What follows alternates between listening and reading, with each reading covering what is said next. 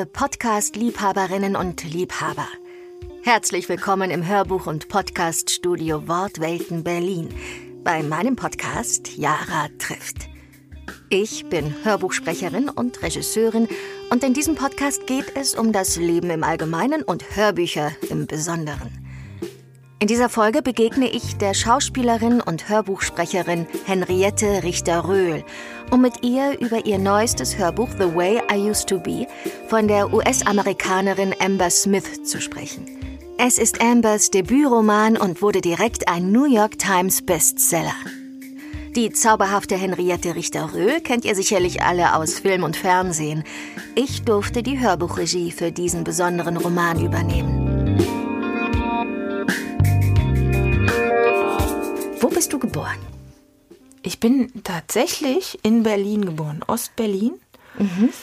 Aber meine Mutter war Schauspielerin oder ist, man ist ja sein Leben lang, wa? Ist man sein Leben lang Schauspieler, auch wenn man nicht mehr arbeitet? Sag doch mal ja. ja ich glaube, das äh, verlässt einen nicht. Okay, gut. Also nein, also meine nein, Mutter nein. ist Schauspielerin und ähm, mein, mein leiblicher Vater ist auch Schauspieler, der hat uns aber sehr früh verlassen. Das heißt, wir waren dann, mein großer Bruder und ich mit meiner Mutter immer viel unterwegs und haben dann immer da, wo sie gerade ein Engagement hatte, da sind wir dann hingezogen und das waren ostdeutsche Kleinstädte. Und irgendwann hat sie dann einen Musiker geheiratet und dann sind wir mit meinem Stiefpapa eben ihm dann, also wenn er ein Engagement hatte, sind wir dann mal nach Jena oder nach Weimar gezogen oder so. Also viel rumgekommen, sehr oft umgezogen. Und Echt? Ja. Du bist auch so oft umgezogen. Hast du das mal gezählt? Nee, und ich habe das meiner Mutter mal aufgetragen, sie soll mir das bitte mal aufschreiben. Mhm. Ich weiß das ja nicht mehr, wo wir eigentlich überall gewohnt haben. Und selbst sie hat irgendwie nicht mehr so richtig auf der Kette, weil es manchmal auch nur ein paar Monate waren und so. Also ja. wirklich ein bisschen Zirkusfamilie gewesen. Ja, ja. Und dann kam aber noch mein kleiner Bruder dazu und ich bin in die Schule gekommen und dann sind wir äh, sesshaft geworden. Dann sind wir in Berlin geblieben. Ja. Und dann war Friedrichshain, Pankow, Weißensee immer ja, angesagt. Dein Kiez. Mein Kiez. Ah mhm. ja. Mhm.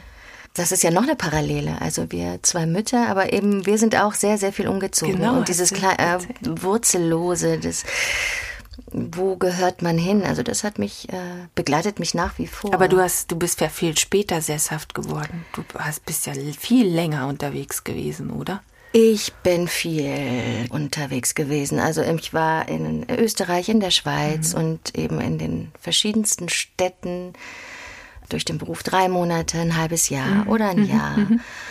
Und äh, durch die Eltern allerdings eben auch schon war ich dann in Südamerika, in Brasilien, in Peru und ähm, dann aber auch als die, wir waren zu dritt, ähm, vor allen Dingen die Schwestern dann so zwölf waren und es ging um die Schulbildung, dann wurden dann auch meine Eltern sesshaft. Mhm. Und denkst du da mit einem guten Gefühl dran oder bist du froh, dass es vorbei ist? Ich freue mich irrsinnig, dass ich schon so lange in ein und derselben Wohnung bin. Jetzt. Ja, ja ich äh, finde das ganz stabilisierend gerade. Und mir geht es genauso. Also ich habe auch wir wohnen schon so, so lange jetzt in der gleichen Wohnung. Mhm. Und nicht, weil es keine Wohnung gibt in Berlin, sondern ja. weil, weil ich nicht umziehen möchte. Ich räume noch nicht mal um, großartig. Ja. Alles immer schön Genau. Gleich.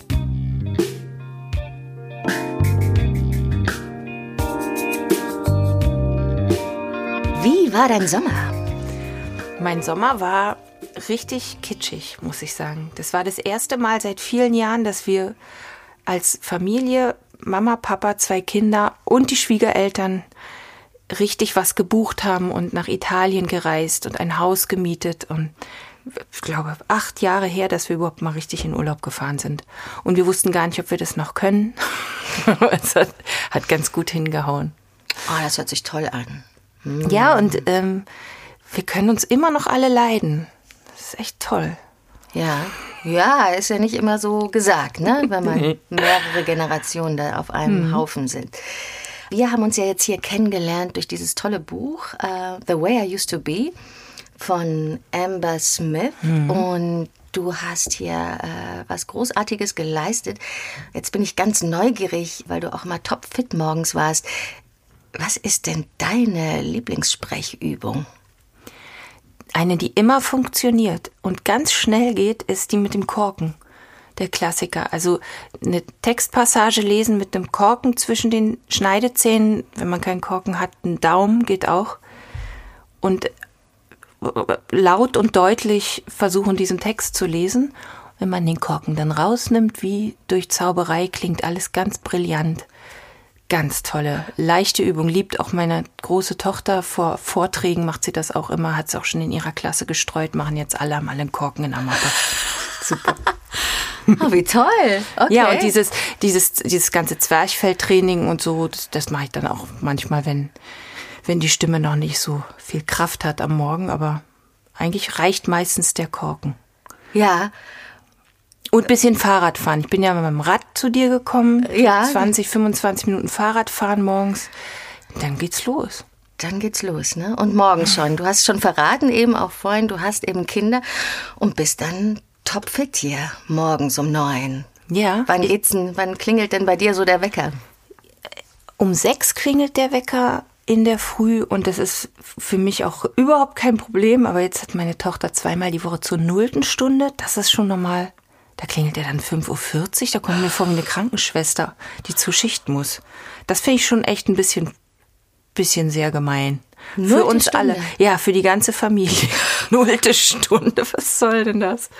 Da, da bin ich bislang verschont. Oh. Ja? Nullte Stunde? Äh, Stunde, was, wann, wann ist das dann? Ja, die kriegen den Stundenplan anders irgendwie nicht organisiert. Dann ähm, muss man schon Also nicht um 8 7.40 Uhr? Uhr ist dann Beginn. 7.40 Uhr. So. Ja, da trinken wir gleich mal einen drauf. 7.40 Uhr, Wahnsinn. Ja, weil eben von bis. Wir waren hier schon um 9 Uhr am Start und dann ach, gibt's ja auch manchmal so ganz gemütliche Starter. Die sind dann Kollegen und Kolleginnen, die dann so um Nee. 11 Uhr reingleiten. Ah, ja, komm mir nicht mit gemütlich. Ich will, will hinkommen, will kurz Kaffee trinken. Vielen Dank übrigens nochmal, der war ganz toll immer bei dir morgens, dein Kaffee. Da standen auch immer schon die Nüsschen bereit. Hat sie sich gleich gemerkt, Jara, dass ich Nüsse mag. Ja. Wurde sehr verwöhnt. Und dann aber los. Und dann äh, ging das auch, finde ich, ich, ich habe ja keinen Vergleich, aber ich finde, es ging sehr effizient und gut voran. Und obwohl wir weder gehetzt haben noch ähm, Nee, es. Mhm. wirkt, also weiß nicht, ob es der Stoff war, der uns da so durchgetragen hat, der uns die Konzentration automatisch mitgeliefert hat. Oder ob das einfach so ist bei dir. Ja, ich muss mich sehr bedanken, weil du einfach auch diesen Stoff so toll inhaliert hast. Also der war ja, äh, du hast ihn geatmet. Also das war richtig durchdrungen den. von dir. Ja. ja. Und jetzt wollte ich dich mal fragen, weil man kennt dich ja eben auch aus Film und Fernsehen. Mhm. Und wie äh, findest du jetzt Hörbuch? Hat das große Unterschiede zum Drehen oder hat es sogar Parallelen? Wie hast du das jetzt empfunden, hier im Studio, dich so eine Woche lang dem Hörbuch zu widmen? Also ich habe, als ich hier reingegangen bin in das ganze Projekt, hat habe ich nicht den Eindruck gehabt, dass es viel zu tun hat mit meinem Schauspielberuf, bis auf die Korken, Korkennummer. Ähm, aber eigentlich dachte ich, nee, das ist, ich stelle mich jetzt gerade nur in den Dienst von Literatur. Das ist ja beim Film nicht so oft der Fall, beim Theater vielleicht schon eher, aber beim Film ist das ja wirklich sehr selten, dass wir eine literarische Vorlage haben. Und ähm, merkte aber dann während der Arbeit, dass man sehr wohl in, in die Figuren geht. Ähm, ich dachte, bloß nicht so viel gestalten, in irgendwie so Stimmfärbungen, mach das nicht. Gib einfach nur deine Stimme und dein, dein Hirn her für den Text. So. Aber es bleibt gar nicht aus. Plötzlich entstehen, gerade dadurch, dass es so eine extrem intime Situation ist, hier alleine in diesem Raum mit dem Text, du hinter der Glastür, also da kommen ohne viel Zutun plötzlich doch Figuren wie von selbst und die Stimme verändert sich, je nachdem, wer gerade was sagt. Und da habe ich gestaunt. Es ist doch nicht so weit weg vom Schauspielberuf, aber eben alles unter Mikroskop, so klein und so zart in der Gestaltung. Also das war, ähm, ich habe sehr gestaunt und ich war sehr, sehr glücklich darüber, weil, ähm, weil ich im Moment sowieso sehr das Bedürfnis nach klein und eher still und nicht die ganz große Bühne habe. Insofern kam das gerade zu einem Moment, wo das einfach perfekt gepasst hat. Ja, und ich war, ich kam ja trotzdem auch, auch wenn ich mir das vielleicht nicht so hab anmerken lassen, aber mit einer Unsicherheit und kann ich das überhaupt? Wird jeder merken, dass es mein erstes Mal ist? Und du hast, du hast das überhaupt nicht aufkommen lassen. Also das, das war überhaupt kein Thema. Und ich habe nur manchmal, wenn du so deinen Kopf zur Seite gelegt hast und ich dich durch die Glastür mal gesehen habe, das kommt ja hier, muss man wissen, ich sehe ja Jara gar nicht so richtig, nur wenn ich möchte oder, ja. oder wenn sie möchte. Und dann war da immer ein Ausdruck von totalem Einverständnis. Ähm, du warst einfach voll auf meiner Seite. Ich habe nie irgendwann das Gefühl gehabt, uh, ich muss jetzt auch hoffentlich, hat sie da jetzt einen Zweifel gerade? Und null. Also das hat mich natürlich extrem bestärkt und ermutigt, genauso weiterzumachen. Und wenn du mich mal angestupst hast oder Hinweise gegeben hast, dann war das so zart und sanft, dass es auch nicht so eine Aufregung erzeugt hat oder so, oh Gott, oh Gott, was habe ich denn jetzt gemacht? Also es war ent extrem entspannt. Therapeutisch, möchte ich fast sagen. ja, aber das ist auch wirklich ein magischer Raum hier drin. Und äh, den hast du eben gefüllt. Mit deiner Magie in dem Moment. ja, und wenn du mir sowas gesagt hättest, vor unserer, vor unserer Arbeit hätte ich wahrscheinlich gedacht, alles klar, so eine esoterische. weißt du? Und jetzt ist es genau der treffende, einzig treffende Begriff für das, ja. was das hier ist. Ja, magst du vielleicht ganz kurz zusammenfassen, äh, mhm. um was es genau geht? Ich versuch's mal. Also eine, ein junges Mädchen beschreibt, ähm, ganz zu Beginn, das ist leider so das, wo man so durch muss, wenn man sich dieses Buch vornimmt, äh, wie der beste Freund ihres Bruders, mit dem sie ganz eng ist, sie vergewaltigt. Und dann beginnt diese, ja, diese Odyssee, möchte ich mal sagen, mhm. durch, durch, ihre, durch ihre Jugend, durch ihr Teenageralter. Und ähm, man begleitet dieses Mädchen und sieht ihr dabei zu, hört ihr dabei zu, wie sie versucht zu überleben mit so, mit so einem Start ins Teenageralter. Und ähm, irgendwann fängt sie an, ähm, Überlebensstrategien zu entwickeln und trifft ein paar falsche Entscheidungen, die irgendwie alles immer schlimmer machen. Und es endet dann aber mit so einem Auftakt, äh, mit, mit so einem ganz positiven Gefühl, voller Hoffnung und ganz viel Gänsehaut. Und ähm, deshalb wünsche ich mir einfach auch, dass es jeder, jeder liest und sich nicht von diesem Thema abschrecken lässt und nicht glaubt, dass es, dass es die ganze Zeit ein Höllentrip, weil das ist es nicht. Man lacht auch, man lacht auch viel. Man lacht sehr viel ja. und äh, ja, und weil die einfach schreiben kann. Die kann einfach, diese Amber kann einfach schreiben. Das ist keine, keine überhaupt keine Depri-Nummer, dieses Buch. Ja, Apropos Amber Smith, Du hast erzählt, ihr habt jetzt Kontakt aufgenommen. Ja, ganz aufgeregt gewesen. Die hat sich, äh, die hat sich so gefreut über die Veröffentlichung in Deutschland und äh, hat dann was gepostet dazu auf Instagram. Und da äh, habe ich sie dann angeschrieben und dann hat sie ganz, ganz doch lieb zurückgeschrieben und findet das alles wunderschön, was wir hier gemacht haben. Und oh, da hat man schon so ein bisschen so ein Stargefühl, so ein Fangefühl. Irre aufregend, dass man eine Autorin, die man einfach so verehrt und bewundert, mhm. plötzlich, ähm, ja, ich habe da jetzt eine Connection. Ja, weil das Buch kam ja in den USA schon 2016 raus. Mhm. Ja, das ist eigentlich relativ spät jetzt hochgeploppt hier bei uns. Amber Smith. Das ist ja jetzt auch nicht das einzige Buch von ihr. Ja, die Fortsetzung ist ja schon auf dem Markt, zumindest in Amerika. Mhm. Wird jetzt gerade in Deutschland übersetzt und bald sitzen wir hier wieder, wir beide. Mit Teil 2. Ja, großartig. Wie heißt das? The Way I Am Now. Ja, ihr lieben Hörerinnen und Hörer, wenn ihr Fragen habt, weil ich werde natürlich Henriette fragen, ob sie vielleicht nochmal dann kommen will zu einem zweiten Podcast, dann stellt auch Fragen. Ihr könnt gerne an uns schreiben. Info at wortwelten.berlin, was ihr so gerne wissen möchtet. Kann ja sein, dass wir heute schon jetzt viel geklärt haben, aber vielleicht habt ihr noch andere Fragen an Henriette und dann würde ich die einfließen lassen. Weißt du, was ich, was ich gerne noch loswerden würde zu diesem Buch? Weil ich habe nämlich, ähm, weiß nicht, wie dir das geht, ähm, du bist ja auch mit Mutter von zwei Töchtern. Und ich habe mich immer gefragt, bevor ich dieses Buch gelesen habe und bevor ich mich auch überhaupt mit dem Thema großartig mit dem Thema Missbrauch, Vergewaltigung beschäftigt habe, gefragt, wie sowas sein kann. Ne? Also wie kann es sein, dass ein Mensch, dass einem Menschen sowas fürchterliches widerfährt und dass er nicht sofort zu Mama rennt, sich auf den Schoß schmeißt und weint und es erzählt. Ja, oder der besten Freundin oder der Lehrerin oder was weiß ich. Wie kann man sowas Furchtbares, wo doch so klar ist, dass es einen Bösen und ein Opfer gibt. Das ist mhm. ja eigentlich doch nicht zu deuten. Wie kann das passieren? Und das ist etwas, was dieses Buch eben erklärt. Und wie kompliziert und vielschichtig so ein Missbrauch ist, nämlich immer. Also egal wie er abläuft und egal ob es wirklich zu so einem schlimmen Übergriff mit so viel körperlicher Gewalt wie in dieser Geschichte sich handelt oder ob es vielleicht perfide kleine Geschichten sind, die man ja auch immer wieder hört.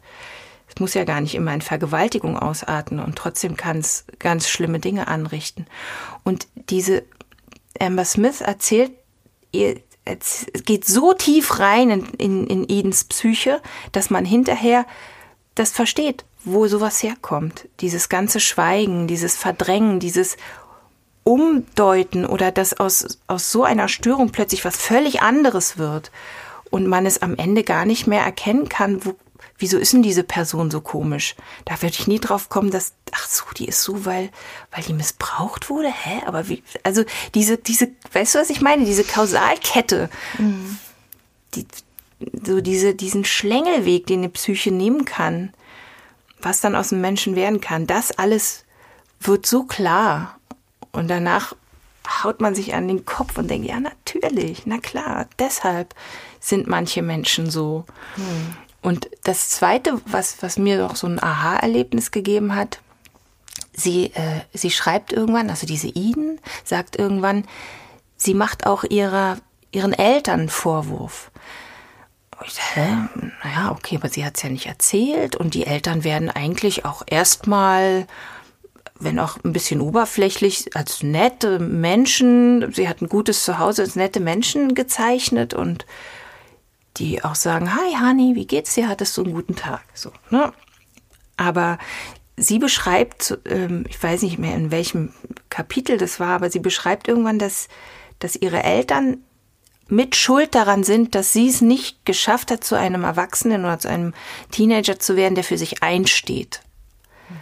Und das hat mich total aufhorchen lassen, weil wie geht denn das? Wie bringe ich denn meinen Töchtern bei, ähm, sich so wichtig zu nehmen und die eigenen Gefühle und, ähm, und Instinkte so, so zu erkennen und, und so, de, denen so viel Bedeutung zu geben, dass die richtig reagieren, wenn sich einer ihnen so nähert. Hm. Und das haben die Eltern nicht gemacht. Das, die haben nämlich, im, wenn man es dann mal gründlich liest, ein sehr oberflächliches Verhältnis zu ihren Kindern. Das ist viel heile Welt und mach mal bitte keine Geschichten, sei mal unkompliziert und hm. niedlich und nett und und das kann schon ausreichen. Das, da habe ich echt gestaunt. Das kann schon ausreichen, um äh, dass es, dass ein Kind sich entwickelt, ohne ein richtiges festes Fundament zu haben. Ja, dass äh, miteinander geredet wird, aber irgendwie eben auch nicht. Genau. Also nicht in einem nicht richtig. Nicht nee. richtig, nicht nee. tiefergehend. Nee. Ja.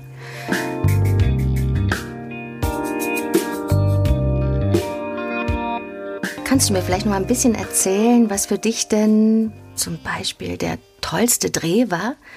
Hast du da was, äh, wo du vielleicht ähnlich berührt warst wie jetzt in dieser Woche Hörbuch, was dich so richtig hat hm. schwingen lassen? Also im Grunde gibt es bei, bei jedem Dreh, bei jedem Projekt ob es nun eine Romanze ist, eine Komödie oder ein ganz schwerer Stoff, immer äh, Momente, wo man äh, unmittelbar berührt ist oder es einen so packt ähm, beim Eintauchen in die Figur oder bei bestimmten Sätzen und es dir da den Rücken runterläuft plötzlich, weil alles auf einmal stimmt oder weil der Partner oder die Partnerin dich so oder so jetzt gerade anguckt und damit hat man nicht gerechnet. Also das gibt es wirklich immer in jedem Format auch. Mhm. Aber wenn du mich so fragst, ich habe mal eine eine schöne Rolle gehabt in einem Kriegsdrama, unsere Mütter, unsere Väter. Und da da kam ich eben an ein Set. Wir haben in Litauen unter anderem gedreht, unter anderem. Und da hatten sie einfach ein Feldlazarett in einer alten verfallenen Kirche aufgebaut. Und ähm, unsere Schminktrailer waren ein paar Kilometer weg. Wir wurden zurechtgemacht. Erstmal schon diese unglaublichen Kostüme. Das waren dann so eine Schwester, ich war so eine Krankenschwester, schon sehr runtergerocktes Kostüm, sehr dreckig, Schmutz im Gesicht, also du hast sie im Spiegel angesehen und hast schon gewusst, oh, ich habe eine echt harte Zeit hinter mir. Muss man auch nicht mehr so viel spielen, wenn man das schon alles so geschenkt kriegt von Maske und Kostüm. Und dann kam ich an dieses Set und da lag einfach eine ganze Kirche voller blutender Soldaten mit abgefallenen Gliedmaßen. Es, also die haben da aufgefahren es war an Special Effects und es war unfassbar, dieser Anblick allein. Mhm. Man kennt es aus Fotos, man kennt es aus Filmen und plötzlich stehst du mittendrin. Mhm. Klar, da siehst du hier und da mal ein Stativ und einen Scheinwerfer und mhm. jemand mit einem Funkgerät, aber in erster Linie war das derart überwältigend, dieses Gefühl, plötzlich im Zweiten Weltkrieg zu stehen so, das war so ein bisschen zu vergleichen mit diesem Stoff, wo mhm. man ja auch jetzt hier von The Way I Used to Be, wo man auch das wusste, dass solche Dinge passieren ja. andauernd. So, und jetzt mhm. bist du mittendrin und beschäftigst dich damit und stellst dich sogar in den Dienst ja. die, dieser Thematik. Und so ging es mir da auch an diesem Set, wo ich wusste, diese Filme sind so wichtig und davon muss es noch 4000 mehr geben, weil man ja manchmal schon die Augen verdreht, der nächste Film beim Zweiten Weltkrieg. Aber wir müssen es einfach immer wieder in Bild und Ton bannen, sonst wird das vergessen. Henriette, vielen Dank, dass du gekommen bist hier in unser kleines Reich, Wortwelten Berlin, und hier mit mir geplaudert hast. Ich freue mich auf die Arbeit mit dir demnächst wieder und hab noch einen wunderschönen Nachmittag. Es war mir eine Ehre und ein Vergnügen. Danke, Jara. Das war mein Podcast Jara trifft die Schauspielerin und Hörbuchsprecherin Henriette Richter-Röhl. Ich bedanke mich bei Wortwelten Berlin für die Podcastproduktion, bei Meyers Nachtcafé für die tolle Musik und bei euch allen fürs Zuhören.